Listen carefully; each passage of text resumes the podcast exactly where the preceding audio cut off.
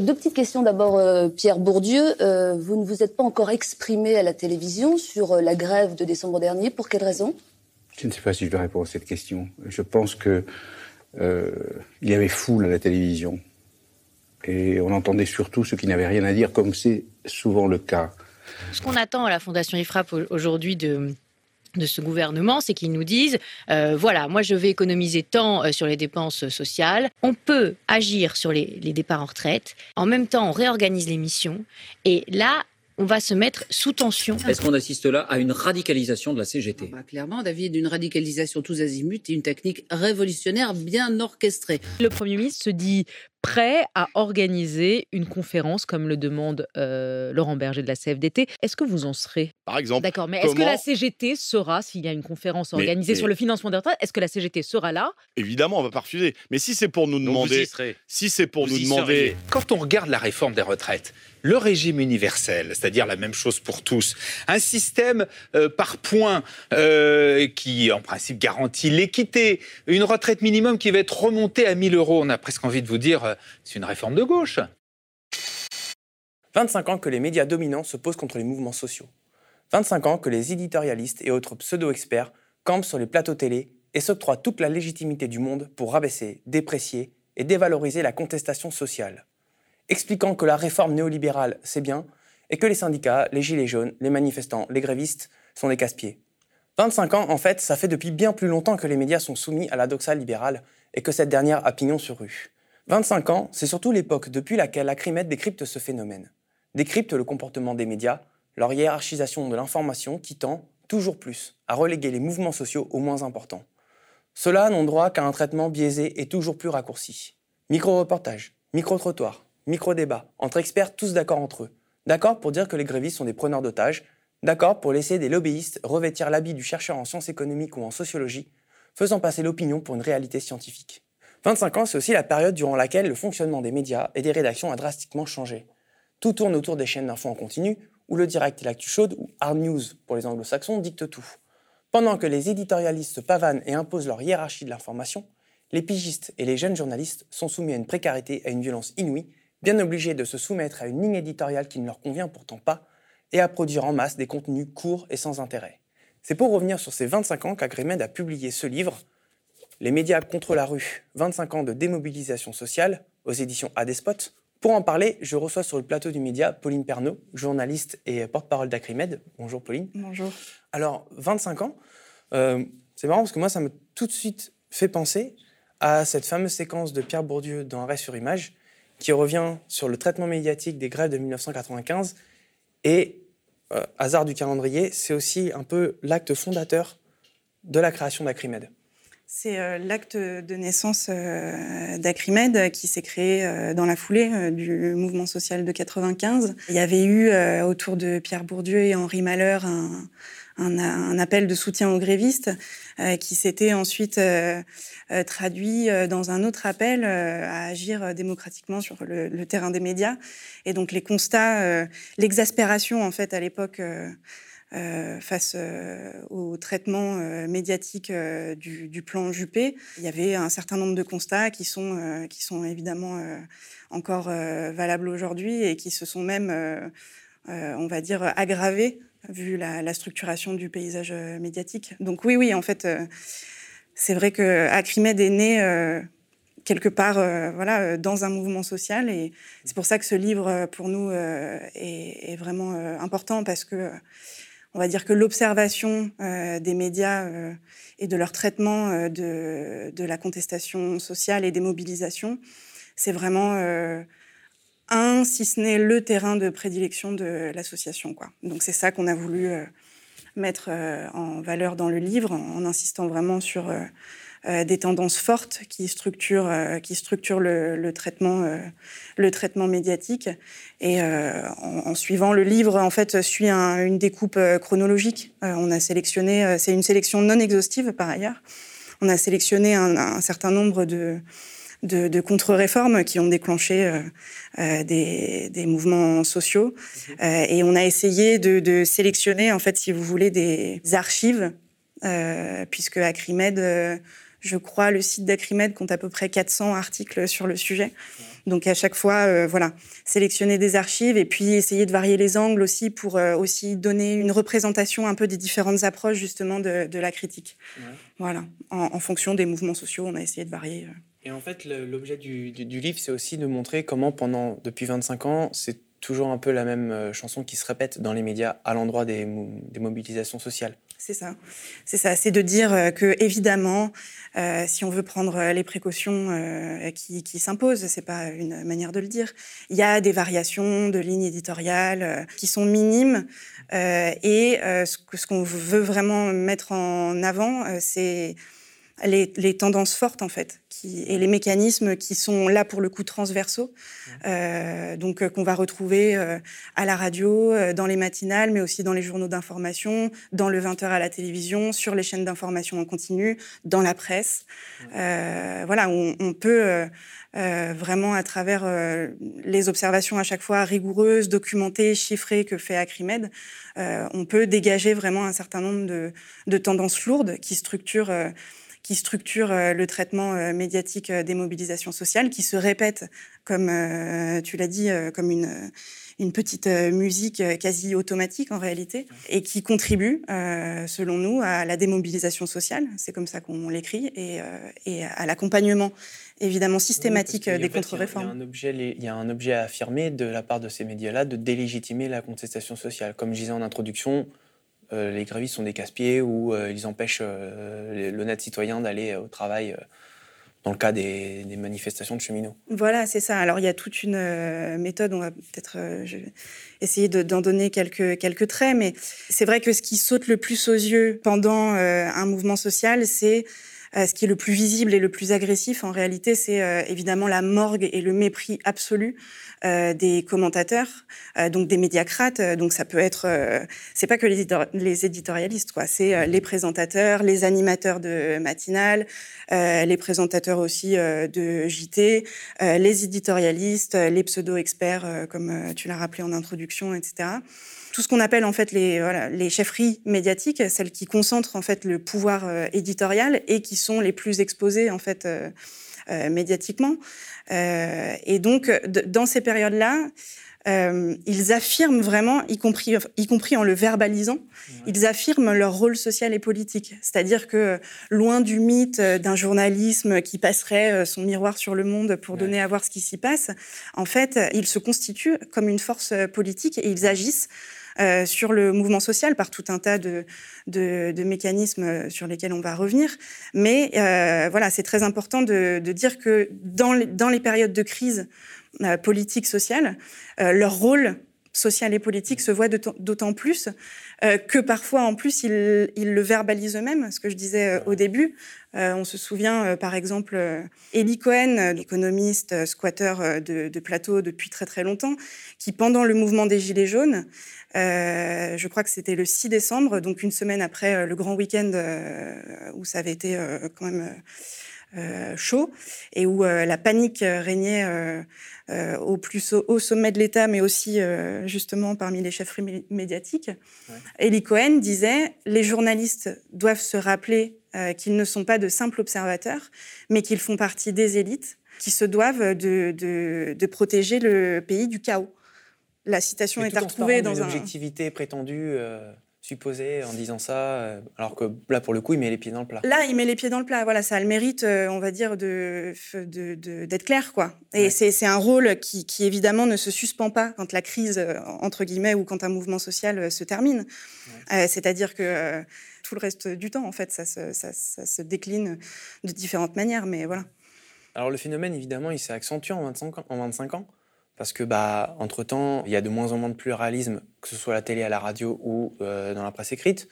Les chaînes d'information continue sont apparues et ont pris un poids de plus en plus important c'est comme ça que ça se passe un petit peu c'est une évolution qui va de mal en pis Ouais, ouais, c'est ça, de mal, euh, de mal en pis. Euh, c'est vrai que bah il y a eu euh, évidemment depuis euh, 95 et l'émission Bourdieu s'exprimait, il y a, y, a, évidemment beaucoup d'évolutions, des évolutions avec Internet qui elles-mêmes évidemment ont des incidences très très nettes sur le travail journalistique, sur avec les formats vidéo, tout un tas de tâches nouvelles que les journalistes prennent en charge.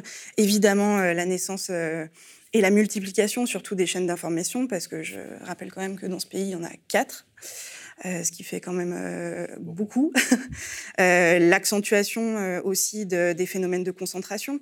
Et voilà, tout un tas de, d'autres d'autres voilà bouleversements on va dire structurels quoi qui ont qui ont beaucoup de qui ont beaucoup d'incidences quoi et évidemment, euh, quand on parle de concentration, on ne peut pas euh, s'empêcher de penser aujourd'hui à la prédation de Vincent Bolloré sur sur le paysage médiatique qui est particulièrement inquiétant puisque on a un projet éditorial euh, d'extrême droite affirmée, qui s'appuie en plus sur des politiques de réduction des coûts en interne.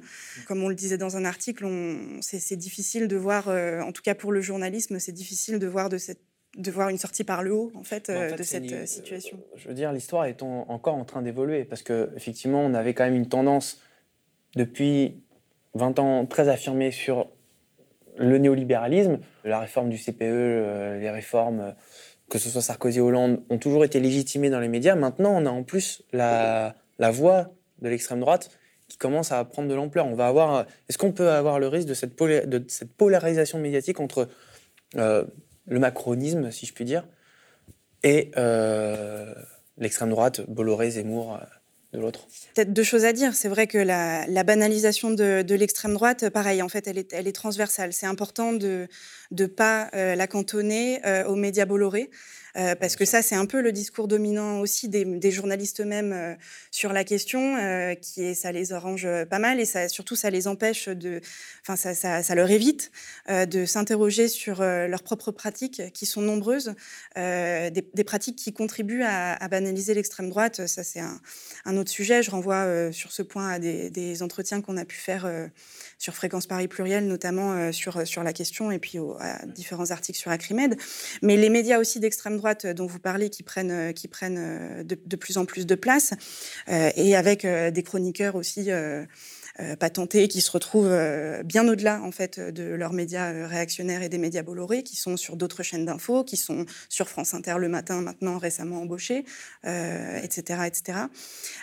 sur les questions économiques, c'est important quand même de rappeler qu'ils ont une ligne néolibérale. néolibérale très très dure. Valeurs actuelles, par exemple, qui met rarement en une des questions économiques.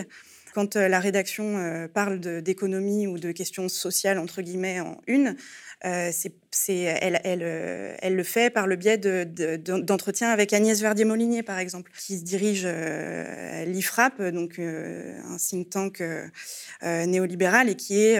voilà, si elle... Ces lobbyistes prétendus, qui se prétendent chercheurs dont on parlait. Absolument qui prône la mise en pièce tout simplement euh, des services publics, euh, diminution drastique du nombre de fonctionnaires, enfin tout un, tout un, tout un arsenal de, de mesures. Euh... On se souvient de ces 60 milliards d'économies par an qu'elle préconisait voilà, pour les services. Ça. Pour et les, qui est évidemment euh, omniprésente sur les médias. Donc c'est important de rappeler ça. Sonia Mabrouk, qui euh, officie euh, sur, sur Europe 1 et sur CNews, je veux dire sur les questions économiques, il y a qu'à euh, regardez comment elle interviewe les grands patrons. Euh, évidemment, elle laisse assez peu de doutes ouais. sur la ligne, euh, sur la ligne qui est la sienne euh, quant aux questions économiques.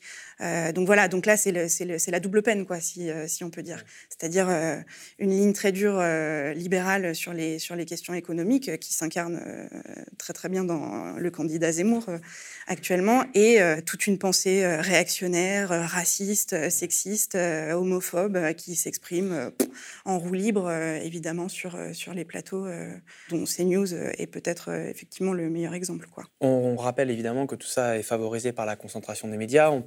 Tu parlais du, groupe Bolloré, mais il y a aussi le, groupe Bouygues, enfin TF1, euh, Drahi avec BFM, euh, Libération. Donc il y a une concentration des médias qui est devenue assez évidente et qui tend aussi à uniformiser le discours. Mais justement, puisqu'on parlait des méthodes euh, quelles sont ces méthodes pour ceux qui peut-être euh, ne lisent pas toutes les mmh. coupeurs de presse, ne regardent pas toujours les chaînes d'infants en continu, vous faites bien? Que, Quelles sont ces méthodes dont vous parlez et qui ont perduré comme ça pendant 25 ans et qui se répètent depuis 25 ans?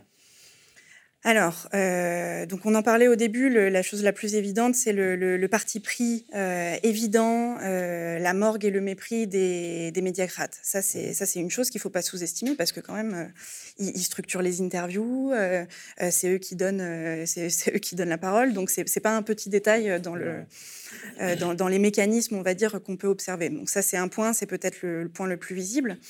Ensuite, euh, ce qui est important de rappeler, c'est que sur les mouvements sociaux, il y a quand même aussi beaucoup de mouvements sociaux qui littéralement passent à la trappe, c'est-à-dire qui ne sont pas du tout médiatisés, ou alors qui sont complètement sous-médiatisés. Euh, ça a été le cas euh, de, de grève de soignants, de grève des professeurs il y, a, il, y a, deux ans, l'année dernière, etc. Beaucoup de mouvements en fait qui bénéficient d'aucune couverture quand euh, ces mouvements sociaux sont traités, euh, évidemment, il y a tout un tas de mécanismes pour euh, minorer leur ampleur, les délégitimer, etc. Ce qui est intéressant de, remarquer d'abord, c'est que en général, quand, quand les médias couvrent un mouvement social, ils insistent vraiment sur les, sur les grandes manifestations. C'est ça qu'ils couvrent, à défaut de faire beaucoup de reportages. Euh, la hiérarchie de l'information.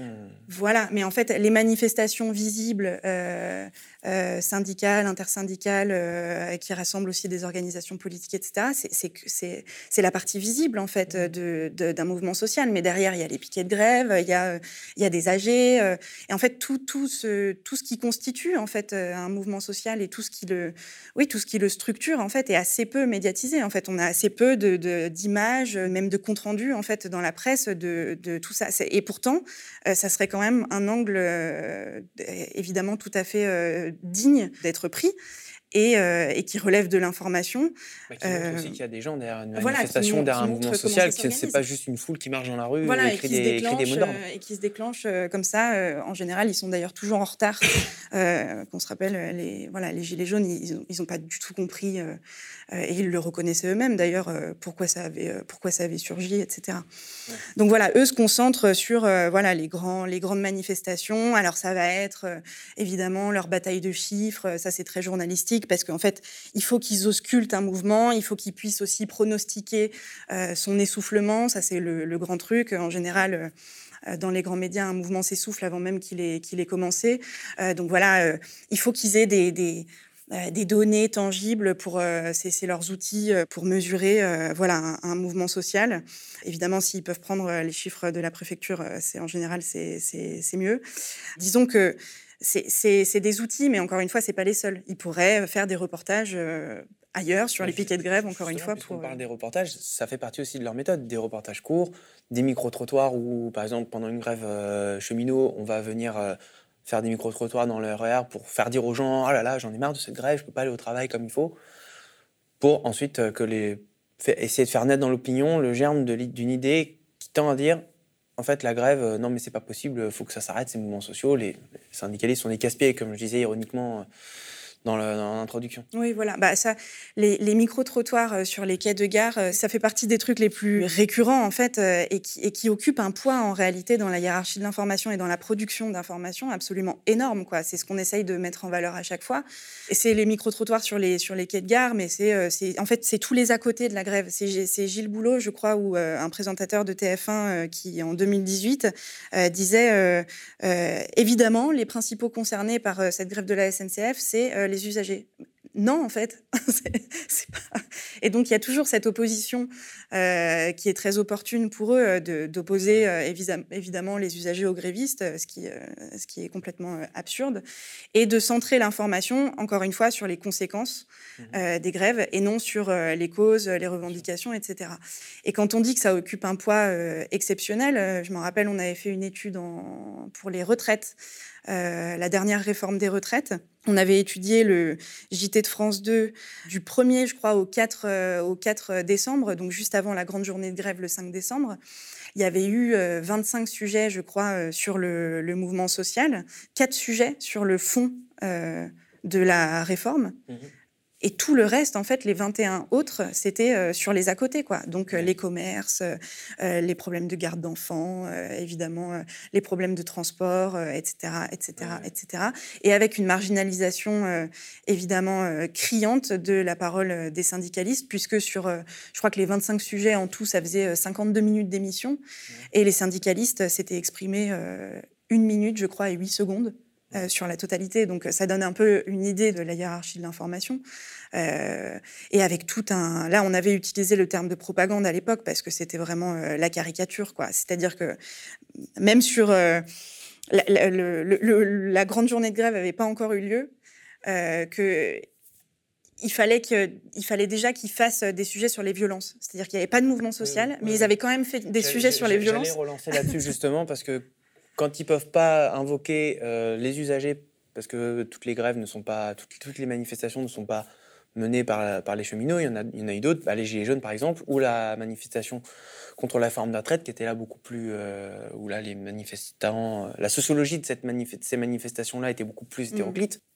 Là, quand on ne peut pas invoquer les usagers, euh, on invoque évidemment les violences, les casseurs. Les, on fait des reportages de deux minutes sur, il a, sur truc qui a euh, éclaté la vitrine d'un magasin Lacoste. Voilà, bah, ça c'est. aussi notre méthode de délégitimation. et c'est quelque chose qui, qui occupe évidemment euh, le haut en fait euh, de, l'information sur les mouvements sociaux, en particulier mhm. depuis 2016. Euh, et voilà, et les gilets jaunes, c'était c'était absolument, c'était encore plus spectaculaire puisque vu le niveau en fait de de, de mutilation, de, blessés dans, dans, les manifestations, c'était absolument. enfin, le, journalisme de préfecture était, était absolument avait, avait, atteint un niveau là vraiment, vraiment ahurissant puisque euh, les médias euh, dominants avaient quand même mis euh, plus d'un mois et demi avant de réellement parler de, de violences policières.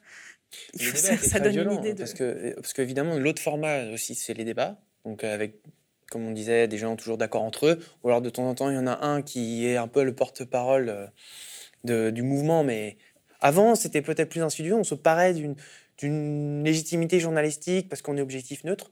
Là, maintenant, même plus tellement en fait. C'est le jeu médiatique qui s'est construit comme ça.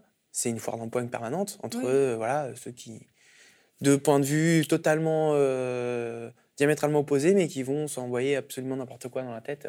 Oui, oui, c'est ça. En termes d'arguments. C'est en roue libre et c'est la surenchère en fait euh, permanente. Et c'est qu'à force évidemment de, construire des débats. Euh, où euh, il faut que, enfin, de, construire des débats sur euh, le mode du, clash euh, permanent et où en gros la prime va à celui qui parle le plus fort. évidemment, ça, ça il y, a pas, il y a, y a, beaucoup de garde-fous en fait sautent quoi. Euh, et donc on se retrouve, euh, on se retrouve avec euh, avec des propos ouais absolument délirants qui sont qui sont tenus, mais qui qui sont qui n'en sont pas moins révélateurs de ce qui de ce qu'ils pensent réellement. C'est-à-dire quand on dit que les chefferies médiatiques ont été gagnées par une vraie panique au moment des gilets jaunes, par exemple, bah, du coup derrière ça se traduit aussi. Enfin c'est c'est c'est pas c'est pas c'est pas des dérapages quoi. Je veux dire c'est ça que c'est c'est ce qu'ils pensent quoi. Évidemment l'organisation des débats. Euh, de, de, faux débats, euh, d'interrogatoires en fait euh, médiatiques, de guet-apens pour les syndicalistes et pour tout en fait contestataire, quel qu'il soit, de, la réforme. sans arrêt? Voilà, est-ce que vous cautionnez les, violences? C'est quand même une question que Apolline de Malherbe aura répétée à 11 reprises dans un entretien à Olivier Besancenot. Donc il faut, il faut comprendre évidemment comment sont structurés ces plateaux et, et, quelles sont les conditions pour évidemment reprendre ce sur quoi insistait Bourdieu dans l'émission que tu citais au début. Les conditions de, prise de parole sont évidemment exécrables, a fortiori quand on a sur le plateau euh, quatre adversaires, euh, animateurs compris, qui bien souvent excèdent son rôle d'animateur. Donc ça, c'est sûr que... Qui prend parti à chaque fois. Voilà, qui, prend parti. Donc voilà, oui, les plateaux servent à délégitimer en général les, les, contestataires. Les éditorialistes se font arbitres des revendications. Ça, on l'a beaucoup vu euh, pendant le mouvement des Gilets jaunes, c'est-à-dire euh, euh, alors arbitre des revendications et puis à, dire qui était un bon manifestant et qui était un mauvais manifestant. Ça aussi, c'est assez transversal en fonction des. On se rappelle les noms concernés pour les retraites, etc. Donc voilà, pendant les Gilets jaunes, il y a des plateaux. ça, on va pouvoir le faire. Ça, c'est pas possible. Voilà, enfin, c'est. Quand, quand, on parle de force politique aussi, c'est dans ça que ça s'incarne, c'est-à-dire à quel titre en fait un animateur euh, peut se permettre de dire que, euh, par exemple, augmenter le SMIC, ça va pas être possible. C'est pourtant ce qu'on a vu euh, sur des plateaux, sur des plateaux de gilets jaunes, etc. Donc voilà, il y a tout, il y a tout un tas de, de, mécanismes. Si on reprend le mouvement des gilets jaunes, en plus, c'était intéressant parce que il y, a eu des, des choses qu'on avait qu'on n'avait pas forcément vu ou alors qu'on a vu de manière plus aiguë, la capacité justement des médias à vouloir euh, se substituer en fait euh, au gouvernement dans l'organisation ou dans la co-organisation en tout cas du dialogue social parce que ça c'est leur grand truc évidemment. Il faut euh, leur, leur, couverture, on disait bon c'est les micro-trottoirs etc. Mais un des pans de la couverture des médias c'est de suivre le bon déroulé du dialogue social qu'ils appellent de leur vœu. Donc c'est Monsieur Martinez, est-ce que vous allez aller aux réunions Est-ce que vous allez discuter avec le gouvernement, etc., etc. Là, au moment du mouvement des Gilets jaunes, il n'y avait pas en fait ça. Il n'y avait pas d'organisation syndicale, il n'y avait pas de. il ne pouvait pas faire œuvre de cette injonction. Euh, voilà, c'est ça. De participer au dialogue social et surtout de se soumettre au compromis. De se euh, soumettre au compromis et de, respecter les bonnes étapes euh, du, dialogue social. Et en fait, ils se sont.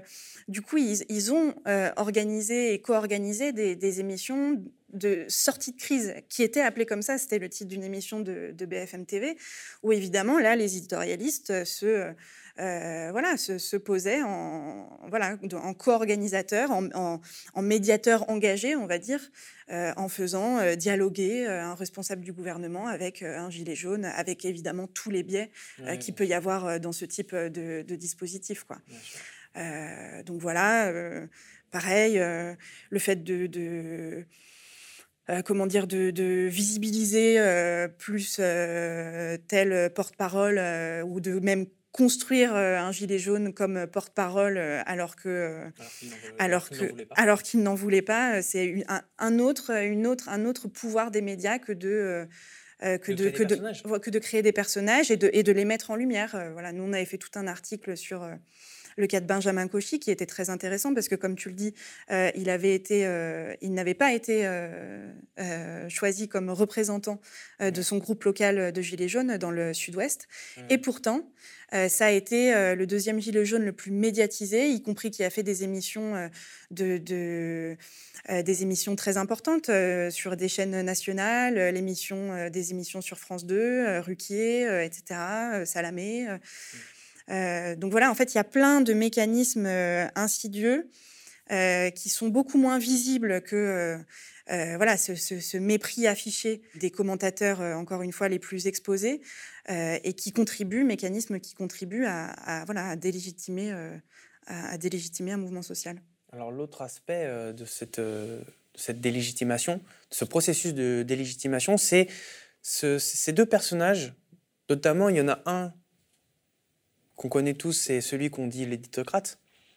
Et d'ailleurs, c'est marrant parce que le, premier cas, c'est 95 dans le livre, mhm.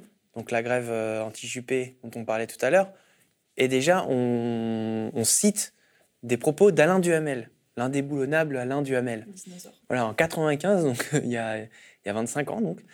Euh, il était déjà là, et il était déjà là pour euh, faire son rôle de journaliste qui met les pieds dans le plat et qui prend parti pour le gouvernement contre les grévistes, contre les syndicats. Et il y a aussi celui de l'expert, le toutologue, mm. qui va en fait, qui n'est finalement pas grand-chose d'autre qu'un lobbyiste ou un, conseiller en affaires publiques, comme euh, on répète Agnès Verdier-Molinier. Mais ils vont quand même se parer d'une espèce de, du vêtement du chercheur en mm. sciences sociales pour, comme je disais en introduction, faire de leur opinion une réalité scientifique. Oui, bah c'est aussi, euh, on va dire que c'est les directions éditoriales qui leur accordent aussi euh, ce statut mmh. et qui euh, et qui et qui construisent leur parole en tant que telle, c'est-à-dire une, une parole prétendument voilà qui, qui, surplombe, qui donne un point de vue un point de vue au-dessus de la mêlée, tout, qui serait tout à fait neutre.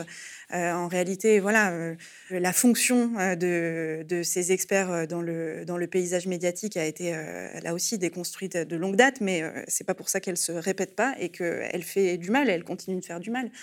Euh, donc, euh, on a cité Agnès Verdier-Molinier tout à l'heure. Je peux en citer un autre parce que, euh, voilà, parfois on, trouve quand même des, on va dire des cas d'école. pendant la réforme de la SNCF, du coup, en 2018, on avait fait toute une étude autour de Pascal Perry. Qui alors lui, voilà, quand on parle de cas d'école, là c'était absolument exceptionnel puisque donc il est en général présenté comme consultant économique ou alors économiste, mais c'est quelqu'un qui est exemplaire dans le sens où, il cumule euh, énormément de, fonctions, à la fois euh, dans l'enseignement, euh, dans la sphère, on va dire, politico-administrative, puisqu'il a participé à des rapports, il a pataugé dans les cabinets ministériels, etc. Il est aussi dans la sphère de, conseil, conseil en entreprise, etc.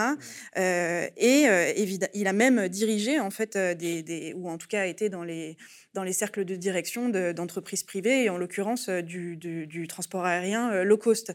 Donc lui, c'est vraiment, euh, c'est presque chimiquement pur, quoi. Je veux dire, c'est c'est en termes en de défense d'intérêts personnels et défense d'intérêts de classe, pour le coup, qui sont pas que les siens, mais qui sont celui de de, de, sa classe, et qui intervient voilà, euh, pas, pas, que dans, pas que dans les échos. Quoi. Il avait fait à l'époque euh, de, la, SNCF, de la réforme de la SNCF en 2018, il avait fait euh, trois tribunes absolument très intéressantes, comme on s'en doute, dans les échos, mais il n'était pas que dans les échos, il était sur BFM, il était interviewé dans le JT de France 2, etc. etc. On pouvait lire des citations de lui dans la presse. Ça a été un des commentateurs, en gros, les plus utilisés pour commenter la, réforme, la réforme du rail. Et donc, euh, évidemment, euh, voilà, le, problème des experts, c'est celui-ci. quoi. La, défense d'intérêts personnels ou d'intérêts de classe, sous couvert de paroles neutres que leur octroient les directions éditoriales. Et évidemment, voilà, la question des titres est toujours, est toujours à critiquer. Quoi. Comment, le, comment les présentent les médias Puisqu'évidemment, leurs multiples casquettes sont, sont passées sous silence en général finalement, en fait, on en revient au même principe, euh, au même phénomène de construction de personnages médiatiques par les médias eux-mêmes. Du coup, ça me permet d'embrayer sur une thématique aussi dont on parle très peu quand on fait l'analyse des médias, c'est le fonctionnement des rédactions, en fait. Euh, la toute-puissance des, des, éditorialistes, des, animateurs télé, mmh. mais en même temps à côté des pigistes, des journalistes précaires qui, eux, euh, bah, faut bien qu'ils puissent faire chauffer la marmite et qui donc intègrent des rédactions, malgré une éditoriale avec laquelle ils sont pourtant pas d'accord, et donc ils sont obligés de fabriquer à la chaîne des sujets pas intéressants, mm. euh, vides, voire carrément qui vont au, au contraire ce de ce qu'ils pourraient penser, de ce qu'ils aimeraient faire. On est là aussi face à un cas d'école, si j'ai envie de dire. Maintenant, tout fonctionne comme ça. Les pigistes euh, sont, travaillent à la chaîne et les éditorialistes, les animateurs sont tout puissants sur la hiérarchie de l'information. Ouais, ouais, c'est ça. Bah, c'est que euh, comment dire, le, le, système médiatique est extrêmement, euh, extrêmement hiérarchisé extrêmement vertical. Et du coup, euh, euh, c'est sûr que domine un pôle, on va dire, euh, voilà, dont on a déjà parlé, qui, euh, qui en plus de, de, comment dire, de, voilà, de, de cumuler les positions de, de, pouvoir, toutes les gratifications symboliques, d'être ceux qui sont le plus visibles, en gros, dans le dans l'espace médiatique concentre en fait le, pouvoir éditorial. C'est eux qui, c'est eux qui décident des sujets, c'est eux qui décident des angles des sujets, etc., etc. Et ensuite tout ça euh, découle de manière verticale en gros. Et, effectivement après. Euh, sur les, les, exécutants, on va dire, euh, c'est sûr qu'ils n'ont pas forcément le pouvoir ou la latitude de, pouvoir s'opposer à, des, à, à, tous ces choix éditoriaux. Ils n'ont ils ont pas forcément la main. Euh, et donc, ils se retrouvent euh, effectivement, pour un certain nombre d'entre eux, euh, à exécuter en gros des, des, consignes, à faire des reportages qui sont déjà précadrés, qui sont déjà préécrits quasiment. Il y en a certains qui, se, qui se rendent compte. Et puis, je pense qu'il faut aussi souligner que pour un certain nombre de, de de, de, ces journalistes, ils y consentent aussi il y a aussi un certain aveuglement euh, de, de, de, ces journalistes sur leur propre pratique, quoi. C'est-à-dire euh, où on les incite pas non plus. Euh, voilà, il n'y a pas d'espace euh, réellement euh, critique. Euh, la critique des médias est pas forcément la bienvenue et donc voilà, on, on réfléchit pas trop à ce qu'on, on réfléchit pas trop à ce qu'on fait et à ce que ça peut provoquer en réalité. Ça découle peut-être aussi de la sociologie des journalistes eux-mêmes. C'est vrai que maintenant on a quand même de plus en plus de journalistes, voire quasiment l'intégralité des journalistes qui sortent des écoles de journalistes où ils sont peut-être formés techniquement, mais peut-être un peu moins intellectuellement, ou en tout cas pour, assez pour pouvoir prendre du recul sur leur pratique. Ouais, sur leur pratique. Bah oui, il y a une il y a une formation, une déformation, on pourrait dire, euh, pour le coup, euh, dans, dans les écoles. Formatage, euh, comment dire, un exercice, une euh, appréhender vraiment le, journalisme euh, sous un prisme très euh, technique, quoi, techniciste. C'est ce que tu, c'est ce que tu disais. Ça, me fait penser au film qui est actuellement en salle, En formation. C'est une grande école de journalisme reconnue par la profession, etc.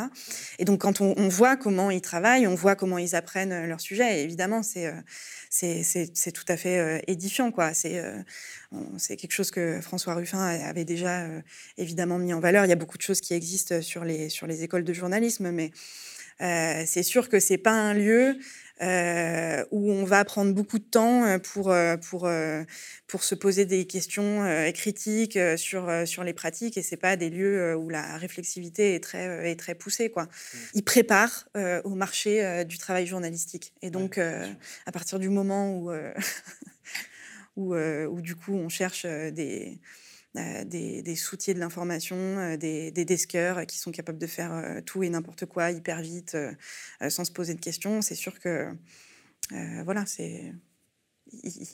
par le terrain, voilà. Ce qui est intéressant avec, ce, avec cet ouvrage, c'est que c'est pas juste pour dénoncer les, ces 25 ans. En fait, ça fait beaucoup plus longtemps. C'est juste à Crémet qui a 25 ans. En réalité, ça fait plus longtemps que ça, en, en fait, que les mmh. médias crachent allègrement au visage des manifestants, de ceux qui contestent des politiques euh, liberticides, euh, néolibérales, euh, etc., antisociales aussi. C'est aussi un moyen de réfléchir comment retrouver une méthode pour bien couvrir les mobilisations sociales, la contestation sociale.